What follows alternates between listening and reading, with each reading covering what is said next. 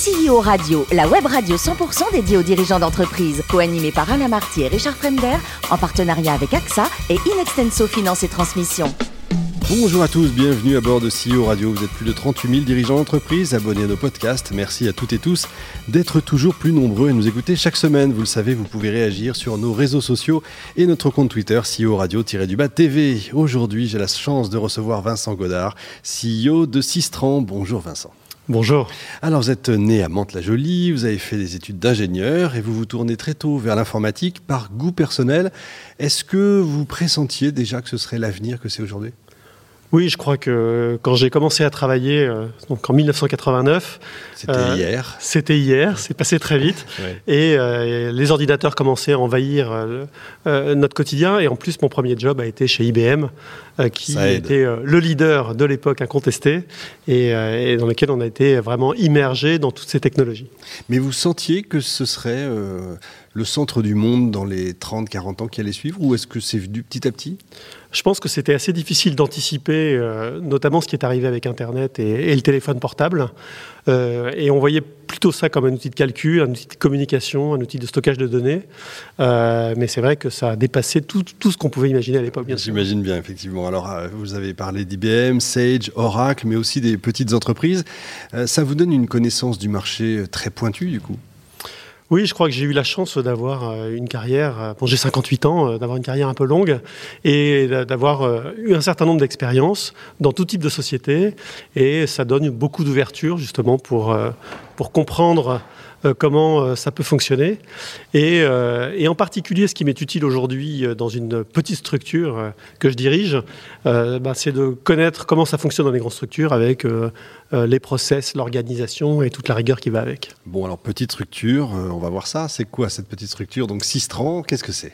Alors Sistran, c'est euh, une société qui a été créée euh, il y a assez longtemps finalement, en 1968, et c'était le pionnier de la traduction automatique. Et à l'époque, ça servait, euh, les premières applications, ça a été notamment pour traduire du russe vers de l'anglais dans des missions de coopération, d'exploration spatiale entre les Russes et les Américains. depuis, c'était beaucoup de chemin a été fait, et aujourd'hui, la traduction automatique, on la retrouve un petit peu dans toute notre vie quotidienne. au travers de multiples applications et quelque part, tout le monde l'utilise, quelquefois même sans le savoir. Effectivement. Alors, entreprise américaine au départ, mais rachetée par des Français? Tout à fait, rachetée euh, par des Français dans les années 80. C'est assez rare dans ce sens-là. Et c'est finalement un industriel français de la robinetterie, c'est assez euh, surprenant, ah qui s'est pris de passion pour cette histoire de, langue et de traduction automatique et qui a racheté cette société aux Américains. Combien de salariés aujourd'hui pour cette petite entreprise, comme vous dites? Alors, aujourd'hui, on a à peu près 120, euh, hein. répartis dans quatre entités. Donc, le siège à Paris, avec une, à peu près 70 collaborateurs, mais également des filiales à San Diego, aux États-Unis, à Séoul en Corée et à Tokyo. Le, cœur, on va dire, euh, ce qui invente, qui fabrique, c'est en France ou c'est Alors le cœur est complètement en France. Euh, alors euh, c'est vrai que la traduction automatique s'est beaucoup popularisée et notamment beaucoup de technologies se trouvent en open source aujourd'hui. Et c'est d'ailleurs le choix qu'a fait Sistron. On a développé notre propre moteur de traduction, donc c'est des réseaux de neurones artificiels, c'est ce qu'on appelle aussi du machine learning et euh, donc qui a été développé euh, par des chercheurs en France, euh, avec malgré tout des coopérations, notamment avec l'université d'Harvard. Quel chiffre d'affaires pour cette petite entreprise? Cette année, on va être très très près des 20 millions d'euros. Je ne peux pas encore dire de quel côté on va atterrir. C'est pas mal en tout cas. Quel modèle économique vous pouvez avoir quand on voit des acteurs comme Google Translate, DeepL, etc. Ça paraît curieux pour. Alors souvent on me dit, on me compare par rapport à ces acteurs que vous venez de citer en me disant, bah eux ils sont gratuits. C'est pas exact du tout. En fait, dès qu'on dépasse un certain volume de traduction, euh, ça nécessite de s'abonner et de leur donner de l'argent. Il n'y a jamais rien de gratuit, en fait. Jamais rien n'est gratuit. Et d'ailleurs, heureusement, parce que c'est euh, extrêmement consommateur en ressources informatiques de faire de la traduction automatique. Donc, euh, il faut des serveurs très puissants. Et donc, quelque part, il faut forcément financer ça. Donc, en fait, nous, on a un modèle B2B, principalement, qui s'appuie sur de, de, la vente de serveurs de traduction que les entreprises vont installer dans leur infrastructure ou dans notre cloud privé et euh, qui va leur permettre finalement d'avoir de multiples usages de, cet outil euh, pour leurs collaborateurs, pour leurs services traduction et documentation, et, euh, pour leur call center, leur service support, etc. La confidentialité à l'heure des hackers, de la souveraineté numérique, c'est quelque chose d'important pour vous? Alors c'est important pour nous bien sûr, à deux titres. Hein. Ben, c'est important déjà pour nos clients et c'est pour ça qu'ils ils, ils, installent nos logiciels, c'est justement pour éviter les fuites de données qui pourraient se produire quand on utilise des, outils en ligne.